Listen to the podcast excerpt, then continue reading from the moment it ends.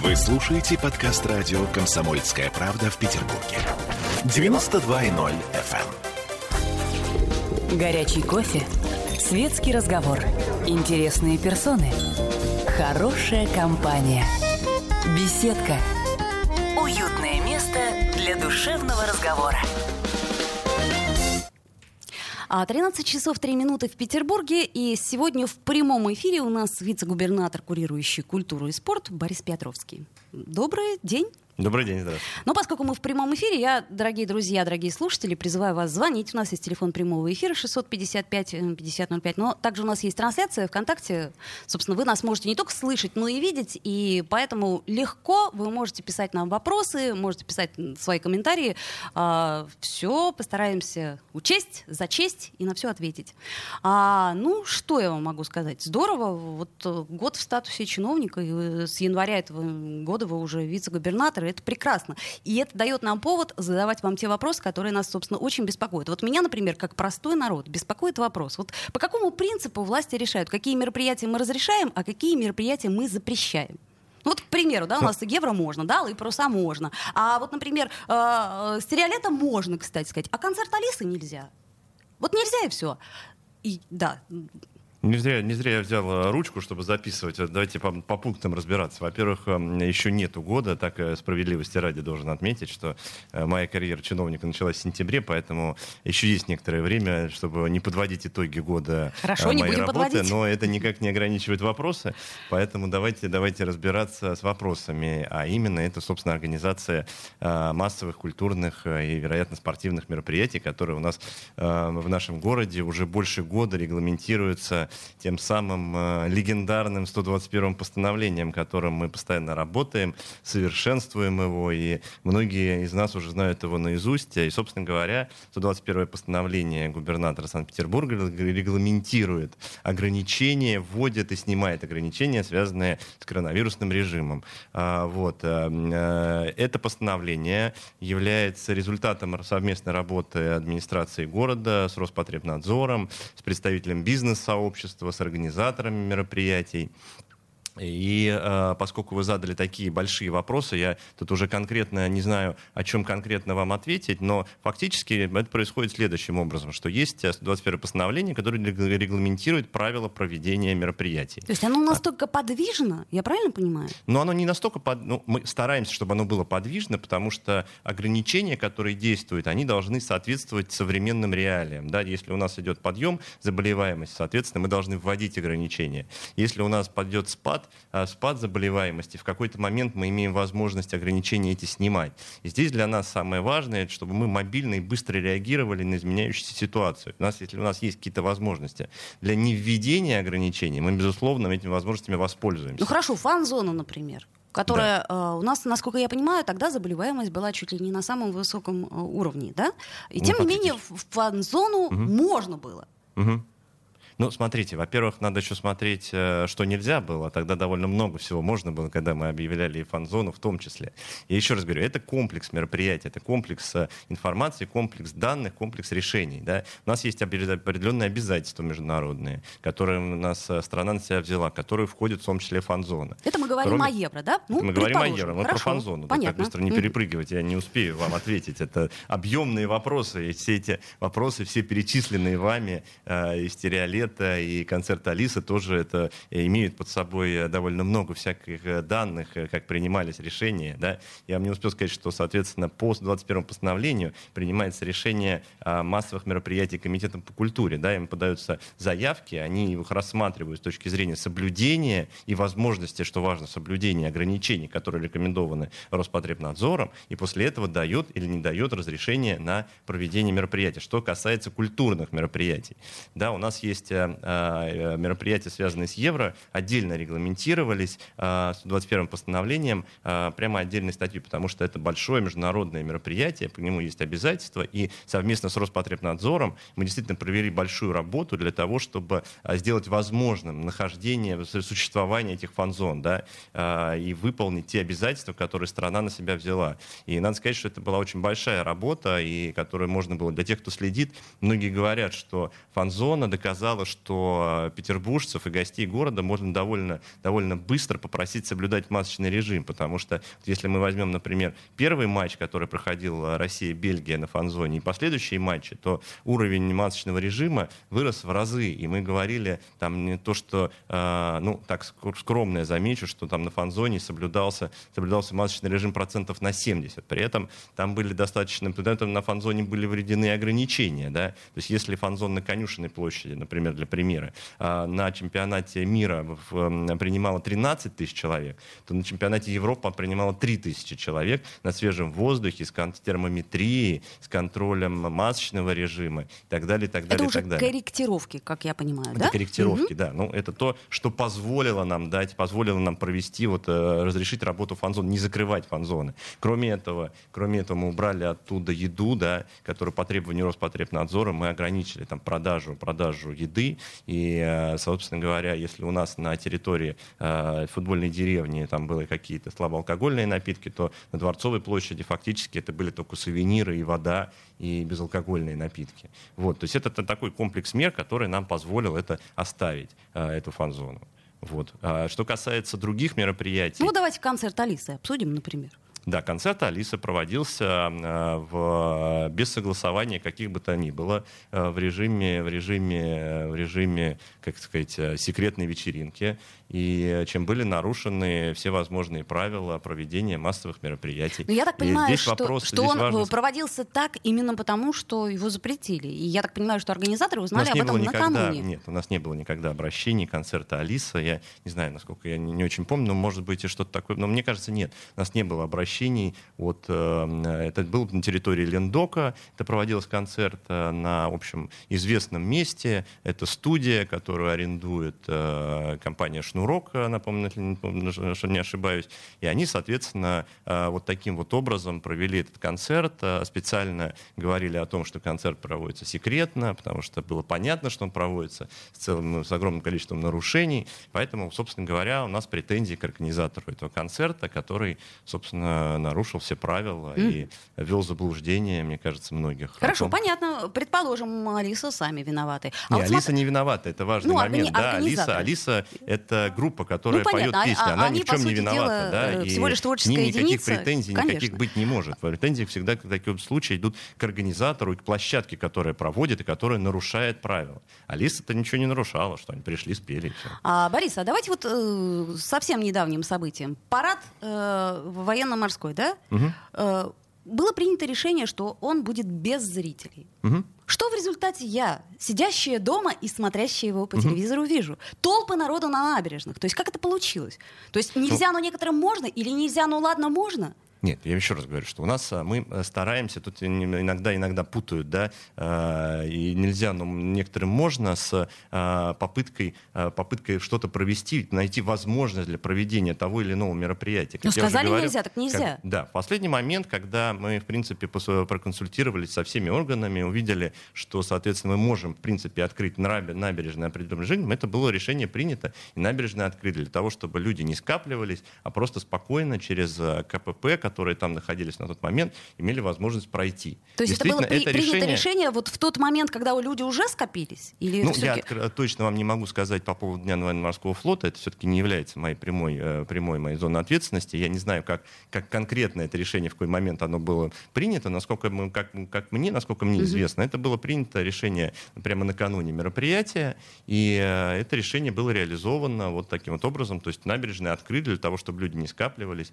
и люди видели и э, я сам внимательно следил за картинками, там особых толп там не было. Они, ну, как э, сказать. Э, они, там, там люди были, они смотрели на мероприятие, ну, как бы, э, это, в принципе, соответствовало э, той текущей экономической обстановке, которая на сегодняшний день в Петербурге, в Петербурге имеется.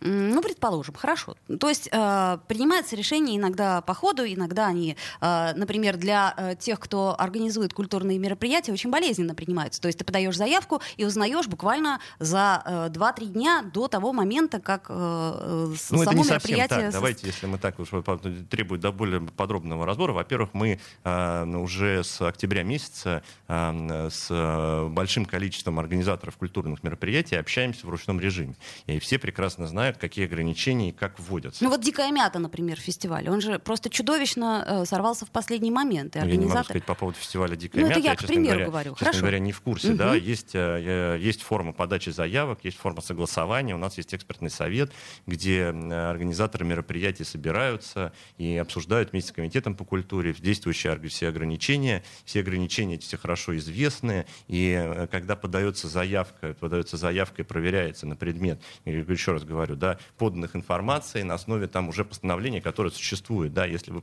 если вы подаете заявку, в которой там, э, э, не знаю, там какие-нибудь условные танцполы, да, и мы понимаем, что там будет танцпол, совершенно понятно, что эта заявка не может быть, не может быть разрешена, потому что там танцполы у нас запрещены. Поэтому говорить о том, что там мероприятие, например, как некоторые мероприятия говорят, наше мероприятие было запрещено там за два дня до начала. Так оно не разрешено не было. Оно не было разрешено. Так, а вот есть какой-то регламент, ну, за какое время должны дать разрешение? Да, конечно, это все существует на, на сайте Комитета по культуре. Это всегда просто внимательно То есть получается, читать. что организаторы сами виноваты, и они вводят э, в некое заблуждение своего зрителя, там, своего потребителя услуги. Я этого не говорил. Нет, но тем не менее, так получается. Здесь, надо смотреть ситуации. Ситуации бывают разные. Да? Мы сейчас скажем, что организаторы виноваты. Далеко не все организаторы виноваты. И подавляющее большинство организаторов находится в диалоге с Комитетом по культуре. Регулярно мы проводим э, встречи в формате ВКС, обсуждаем все это, разъясняется, и эта работа ведет. Действительно появляются организаторы, некоторые особенно громкие, которые начинают об этом говорить и говорят, что это не так, нас уже совершенно закрыли. Сделаем паузу. Беседка. Уютное место для душевного разговора. Вы слушаете подкаст радио «Комсомольская правда» в Петербурге. 92.0 FM.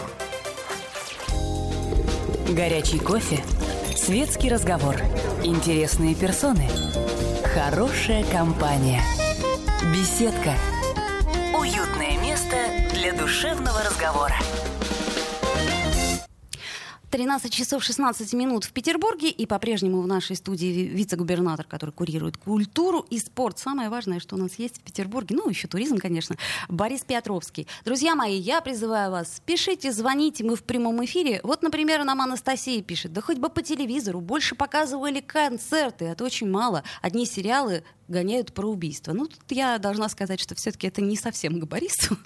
Но тем не менее. Ну нет, на самом деле это правильный очень комментарий. И, честно говоря, мы это всегда пытаемся делать. Видимо, недостаточно. И были проекты, связанные с онлайн-платформами к Новому году, когда, помните, было все закрыто. Конечно. Мы делали проект с онлайн-платформой и выкладывали наши петербургские театры, выкладывают э, постановки театральные, чтобы люди могли смотреть. Очень много делается онлайн-проектов э, музеями, и музей Ахматова, и Манеж, виртуальные экскурсии. Поэтому тут я согласен. Мы все стараемся это увеличивать, у нас это получается, но, видимо, недостаточно, и будем еще это делать. Но надеюсь, что нам не придется, и надеюсь, что тот опыт, который мы получили за счет пандемии создания онлайн-контента, э, он, мы, мы его используем в дальнейшем, и только будем расширять таким образом аудиторию, а не заменять реальное посещение. Но пока это так, да, и мы это, в общем, делаем достаточно активно. Да, должен сказать, что вообще сфера культуры оказалась наиболее инновационной и мобильной в этом смысле. Потому Очень что... быстро сориентировались, Да, это очень правда. быстро сориентировались, и все стали выкладывать какие-то э, постановки. Не знаю, насчет телевидения, там действительно, там действительно не так много, может быть, больше, чуть-чуть больше сериалов, но вот в онлайн-пространстве... А вы телевизор не смотрите? Я телевизор э, начал смотреть последнее время, да. Ну, немножечко по, по, по, по долгу работы, я смотрю канал Санкт-Петербург. Понятно.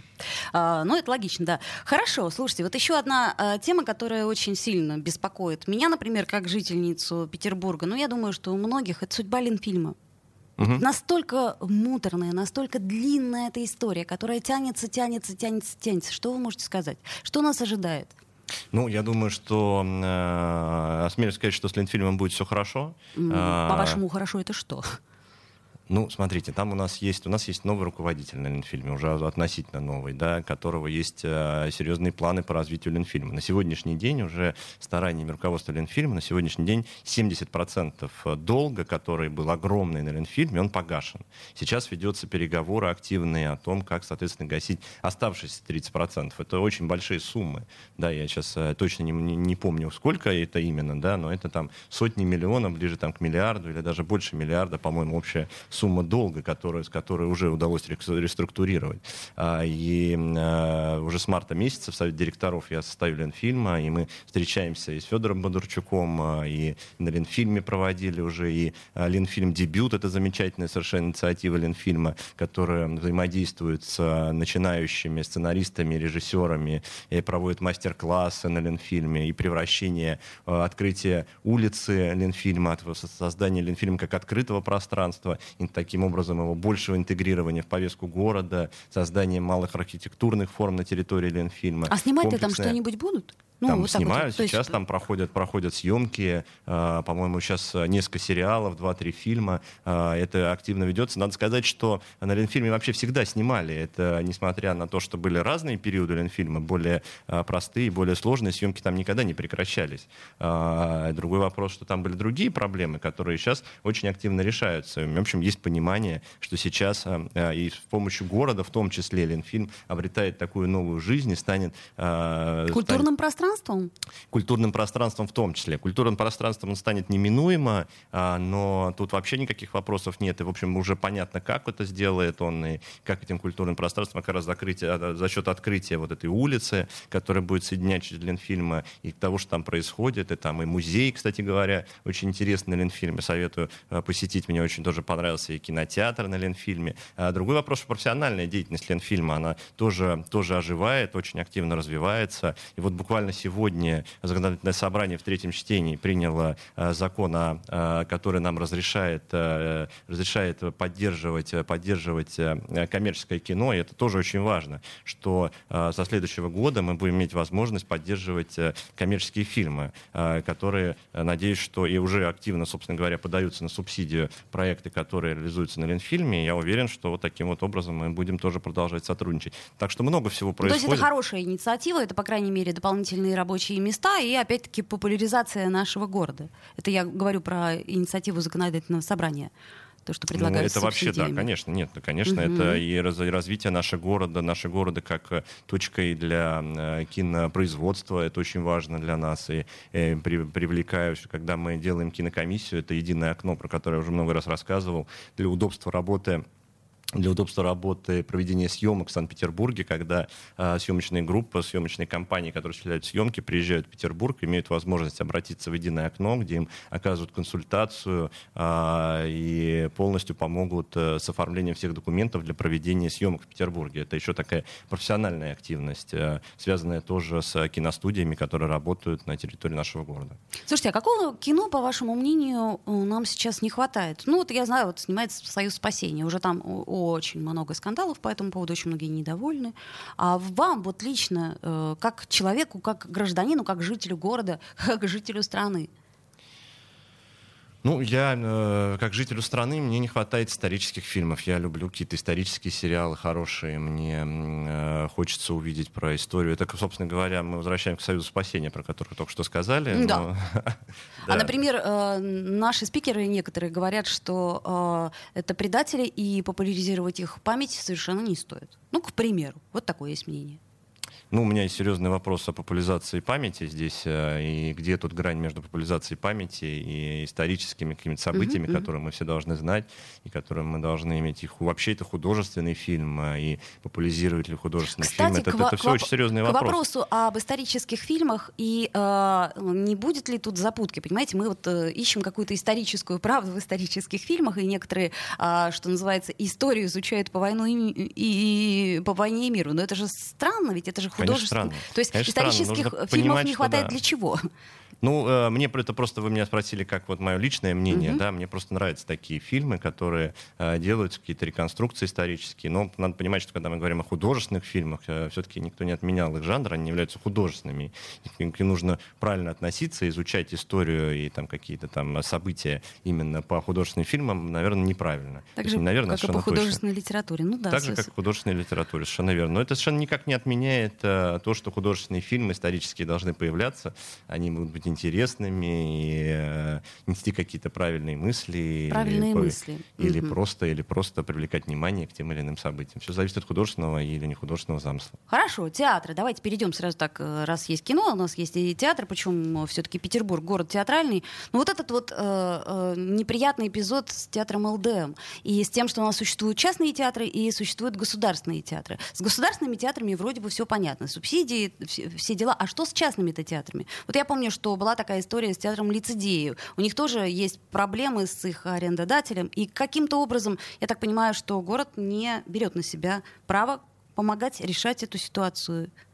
Город берет на себя, э, город представляет возможность всем театрам, в том числе и частным театрам, взаимодействовать с комитетом по культуре и претендовать на сотрудничество и претендовать на, точнее, претендовать на субсидию. Так, ну сотруд... субсидию не дают? Субсидию, субсидию, значит, у нас в городе существует э, 60, примерно 60 частных театров. У нас угу. есть какие-то, со всеми с ними мы взаимодействуем э, тем или иным образом. Мы выделяем субсидии на угу. поддержку. Надо сказать, что Санкт-Петербург это единственный единственный регион, который выделяет субсидию э, специально направленную на частные театры. Но это с э, недавних пор, насколько я помню. Ну, это с недавних пор. Э, и уже 37-37 театров получили эту субсидию. Это тоже, это тоже важно. Ну, Эта просто, работа э, полномерная ведется. Теперь возвращаясь к театру ЛДМ. С ЛДМ, да, давайте да, разберемся. Да, да, да, давайте тут немножко так не, так не, не получится так быстро перескакивать. Да?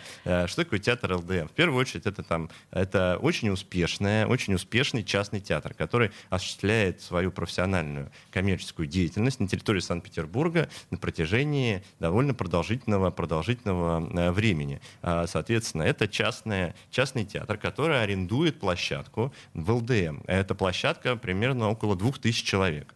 Соответственно, ЛДМ тоже частная территория, которая предоставляет на условиях аренды для другого частного предприятия этот, э, эту площадку. Они по каким-то причинам решили более этого не делать. У них какие-то свои планы, что мы, собственно говоря, никак тоже не можем комментировать. Это их личное желание. Соответственно, театра не, не, не остается возможности работать на этой площадке. Ну, как у любого другого частного театра, как у другого любого частного предприятия, у них остается возможности для поиска другой площадки или строительства этой площадки площадке. Тем более, что это действительно успешный театр, коммерчески успешный театр.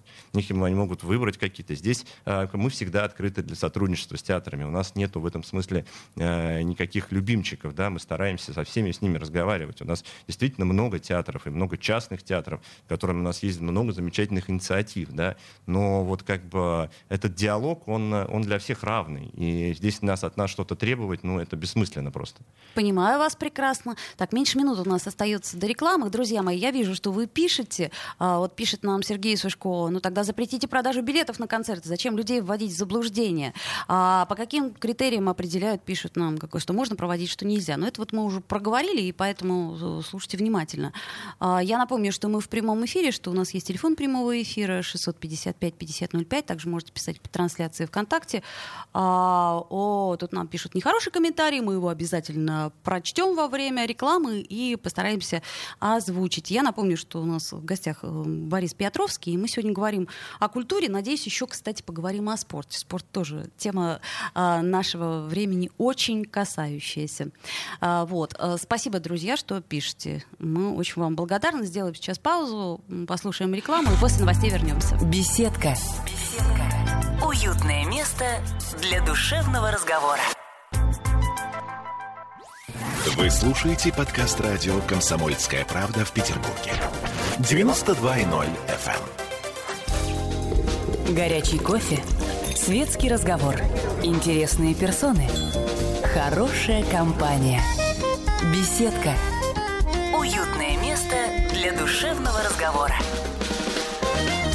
13.33 в городе Неве, и мы вновь возвращаемся в студию. Действительно хорошая компания, приятный разговор, а, ибо Борис Петровский, вице-губернатор в нашей студии. Мы продолжаем. А, ну, друзья, спасибо, конечно, за ваши а, комментарии. Мы все считать не будем, но спасибо, что вы нас слушаете. А, быстро задам вопрос. Конкретно, как до вас э, доходят все обращения, спрашивает нас Дмитрий под странным никнеймом Моргенштерн. Ну, он думает, ничего не значит, просто на всякий случай. А, доходят они меня очень активно, их приходит много. Для этого существует электронная приемная на сайте gov.spb.ru, и для этого существует, э, ну, не только для этого, но для этого тоже существует э, страничка ВКонтакте. То есть у вас есть личная страница ВКонтакте, На который, да, да, который я слежу, туда приходит много личных обращений. То есть можно просто написать вам ВКонтакте, вы да, ответите? Да, пишите, конечно, да. Да-да, пишите. Это хорошо. Это очень э, честно и открыто. Ну, давайте поговорим о спорте. Вот смотрите, у нас э, в Петербурге чего только нету. То есть у нас много чего, кстати, нету. Но есть у нас огромные стадионы. У нас есть э, прекрасные там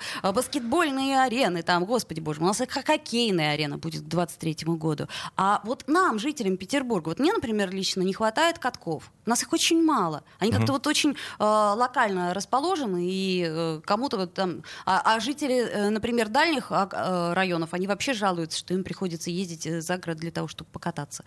Каким-то 350, образом... по-моему, на, в этом году у нас действовало э, катков э, в городе, что, в принципе, конечно, э, не хватает. А, и понятно, что э, и хоккей, и покататься на коньках — это такое любимое наше развлечение. Еще бы хотелось бесплатных катков. Да, это же нормально, правда? Ну, на, наверное, да. Но мы, мы, честно говоря, мы, мы это активно этим занимаемся, рассматриваем возможность организации. И в ЦПКО мы хотим сделать в этом году каток, который будет работать, большой каток, и в других местах. А вот Дворцовая площадь площадь. Коробки. Помните, был отличный каток на Дворцовой площади много лет назад? Ну, тут мнения разошлись, был ли он отличный. Мне э, нравился, да, но да, это мое частное мнение. Да, да. Ну, э, действительно, действительно, каток на Дворцовой площади вызывал очень много вопросов. Мне кажется, что такие, такие, э, такие вещи, как каток, не должны вызывать столько вопросов. И если у нас есть возможность организации их в другом месте, то мы обязательно это сделаем. Тем более, что у нас очень много инициатив организации именно катков в городе. Санкт-Петербурге. То есть ждем к зиме катков, да? Много-много катков. Ага. Ну, у нас, да-да, у нас есть э, хоккейные коробки, есть катки, которые, которые появляются в Петербурге и будут появляться э, и в следующем году обязательно тоже. Хорошо, давайте все-таки вернемся к этой болезненной теме фан-зоны. Дворцовая площадь как место для фан-зоны, она оправдала себя? Насколько оправдала? Если каток не оправдал, а вот э, фан-зона?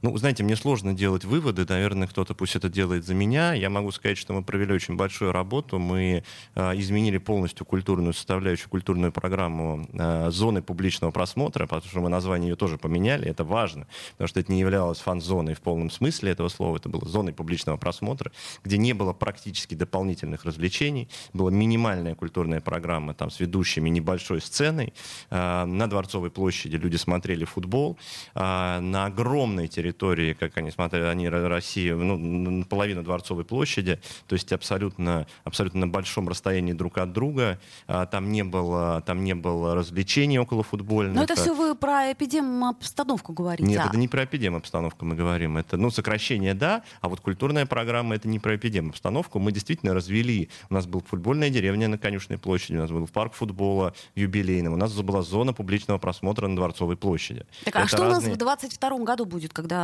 э, Лига чемпионов будет. Тоже мы, на Дворцовой площади? Ну, мы будем обсуждать этот вопрос. Это очень серьезный вопрос, требующий решений То совместно так, с УЕФА. С пока решение, готовы, пока да? решение еще не принято, и эти решения в любом случае должны, должны обсуждаться с организаторами, с УЕФА. Мы уже начинаем обсуждать какие-то а, какие моменты, связанные с Лигой чемпионов. Уже с марта месяца обсуждаем. Это серьезнейший, а, серьезнейший вызов, вызов для города. Это огромное спортивное мероприятие, знаковое. Фанаты футбола и поклонники поклонники футбола очень хорошо знают, что это значит. Это значит очень много. И Просто я оно... не фанат. Мне да, да, жаль. это своеобразное мероприятие, потому что э, на один вечер все приезжают в город со всего мира, и это знаковое событие. Нужно, это с точки зрения логистики сложно, но и статус этого это очень-очень-очень важно. Но уверен, что у нас еще время какое-то остается, мы э, будем обсуждать и, э, и принимать решения, как конкретно и где, э, и будем принимать. Это будет э, понятно в ближайшее, ну, не самое ближайшее ближайшее время, но после Нового года будет ясно. Ну да, не ближайшее. А, давайте еще один вопрос обсудим. Я понимаю, что а, вы, наверное, не в силах решить эту ситуацию, но тем не менее, вот смотрите, граффити в Петербурге, ну это такая уже тема наболевшая. Но а, то закрашиваем, то не закрашиваем. Вот это несчастный Хармс. Потом, я понимаю, вот эти граффити, когда-нибудь у нас будет решение по этому вопросу. Я знаю, что депутаты стараются, придумывают какие-то там места, какой-то мост Бетанкура, но пока как-то все это не движется. Вы знаете, я думаю, что решения у нас будут по этому поводу, и решения Когда? будут э, в ручном режиме приниматься. Вот мы, например, ведем переговоры с арт-центром Гаркундель по этому поводу, и по возможности организации... Э, мы организации пространства организации и маленькой про... стенки? А, ну, эту стенку э, я бы не назвал маленькой, я, правда, не могу сказать э, пока про какую стенку идет речь конкретно, потому что у нас не достигнуты окончательной договоренности, но это в центре города, мы определяем места, на которые мы можем предоставить Э, граффити в центре города действительно это серьезно, это сложный вопрос. И если какие-то граффити появляются, то в первую очередь нужно спрашивать людей, которые живут на, в этом доме, на котором появились эти граффити, и они могут эти граффити легко узаконить. Да? Э, нужно провести собрание, собрание жильцов, нужно принять решение, что их это устраивает, после чего ну, нужно получить согласование с КГА, и, собственно, на этом все. Комитет городской архитектуры. Да? И, собственно, когда возникают такие вопросы, а возникают их достаточно много, и я должен сказать, что э, в день, то в одном только центральном районе, я, поскольку, в общем, в некоторой степени тоже являюсь защитником, и очень некоторые граффити мне нравятся, и я предпринимаю некоторые усилия для того, чтобы они остались, э, хотя э, это бывает и непросто, потому что жильцы домов, на которых, на которых появляются эти граффити, не всегда, не всегда согласны с этим. Например, вот вы говорите про Хармса, прекрасный граффити на улице Маяковского, вот мы довольно долго уже уже ждем принятия решений от э, жильцов, которые далеко не все хотят, чтобы э, граффити с Хармсом там появилось. Если решение... Сохранилось. Будет, э, сохранилось, извините. Если решение сохранить будет принято, мы будем очень рады. Но пока такого решения нету, мы все еще ждем, оттягиваем, но надеемся, что оно будет принято. Есть и другие граффити э, на Лиговском проспекте. Э, есть граффити, посвященный э, ушедшему из жизни лидеру группы «Король и Шут», который последний, вот я тоже узнавал его судьбу, и оно там э, существует по сей день, и у меня было обращение. Кстати говоря, это были обращения, обращения граждан, которые написали мне в социальные сети, и мы вместе с Центральным районом обсуждали, и как мы, соответственно, можем сделать так, э, чтобы это граффити продолжало существовать. Вот. Но мы этот диалог ведем, и обязательно эта ситуация сдвинется. Не все граффити, которые будут появляться, будут сохранены, но тем не менее этот диалог... Самое главное, что мы делаем, мы определяем места и договариваемся с, э, с творческими творческими союзами, о том, как можно реализовывать э, легально эти граффити и сделать какие-то красивые, красивые места в Петербурге, на которые будут украш... украшать именно эти Просто эти так работы. удивительно, так давно эта история э, у нас звучит, так давно много возмущенных, и тем не менее очень трудно Очень сложно это определить всегда, очень сложно определить всегда, что нужно стирать, а что является интересным, что здесь может находиться, а что не может а находиться. А судьи кто Это и всегда, далее, всегда да. вопрос, да, и поэтому это должны, конечно, решать люди, чьим кому принадлежит та стена, на которой эти граффити появляются. Слушайте, ну вот еще яхтенный туризм я хотела обсудить, потому что Смольный все говорит о том, что нужно развивать яхтенный туризм, да, но при этом вот речной яхт-клуб выселили в августе 2020 года. А, вы говорите про Петровскую косу, да? Да. Ну, смотрите, там у нас формируется, у нас там сейчас работает э, действительно, ну, э, во-первых, да, действительно, конечно, яхтенный туризм нужно, нужно развивать, это понятно совершенно. Но это, каким ха... это, не это, должно это должно быть частной это должно историей? Быть, это должно быть законно для начала. Вот да, я, если... я говорю, это должно быть частная история или это должно быть государственная история? Ну, э, я думаю, что здесь нужно говорить о каком-то и государственном участии, и частным историям. Здесь у нас, в принципе, э, достаточно э, много возможностей для сотрудничества и с частными инвесторами, и существуют территории, которые рассматривают рассматриваются, а, в том числе недалеко от парка 300-летия для создания там марины. А, это никак не должно, это в любом случае должно происходить законно. Если какие-то появляются незаконные строения или незаконные пирсы и начинается там оказываться а, коммерческая деятельность, это в любом случае недопустимо. И в этом смысле у нас еще есть спортивные школы, которые также нужно развивать. Детские Поэтому спортивные школы, Детские да? спортивные школы, Безусловно. которые сейчас угу. существуют на Крестовском острове, на Петровской косе работают. Это тоже очень важно. И этот комплекс весь мир, он нами тоже обсуждается и э, принимаются какие-то решения в рамках, э, в рамках этих решений э, действуют и мы предоставляем и территорию для организации там спортивных каких-то организаций и так Подождем. далее, и так далее.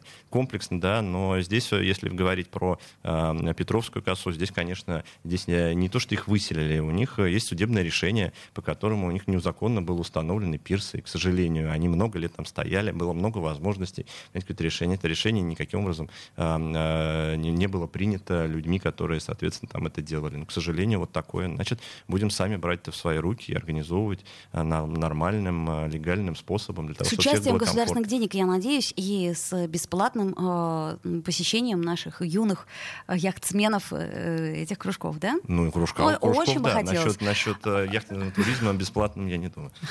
Нет, я говорю сейчас э, только о молодом поколении. Слушайте, у нас уже совсем не осталось времени. А, да, в общем, 30 секунд осталось.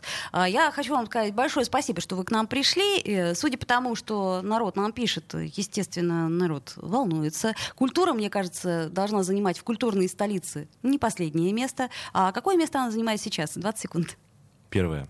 О, ну что ж, это очень патриотично, но хотелось бы, конечно, верить в это. А, спасибо вам большое, Борис. И я напомню, что у нас был вице-губернатор, курирующий культуру и спорт. Спасибо большое. Беседка. Беседка. Уютное место для душевного разговора.